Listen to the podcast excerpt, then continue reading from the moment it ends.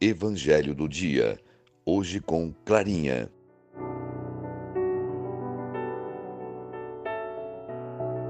Bom dia, amigos e crianças.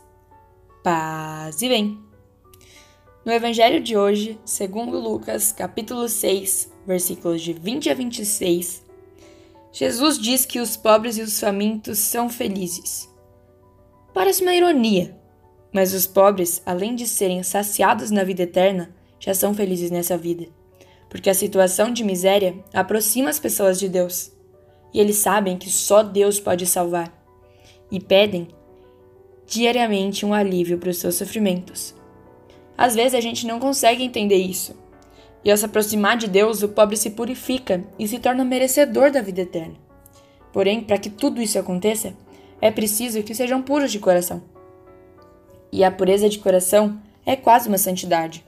É ser um imitador de Cristo na sua caminhada. Portanto, ser pobre, passar fome, chorar, ser perseguido são situações que, de acordo com a mentalidade do mundo, revelam infelicidade.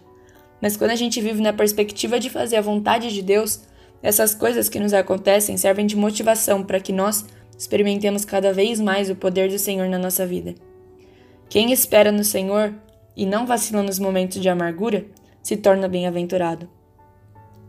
Ao contrário das coisas que o mundo pregam como lucro, a riqueza, a fartura, essas coisas passam e não deixam nenhum vestígio de felicidade.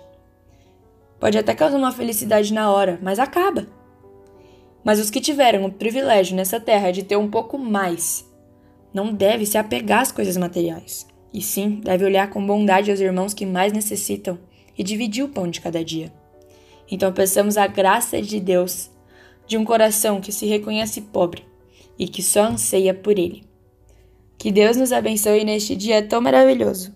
Até breve. Tchau, tchau. O Senhor te abençoe e te guarde. Mostre sua face para ti e tenha misericórdia de ti. Volva seu rosto para ti e te dê a paz. O Senhor conceda um excelente dia em nome do Pai, do Filho e do Espírito Santo. Amém.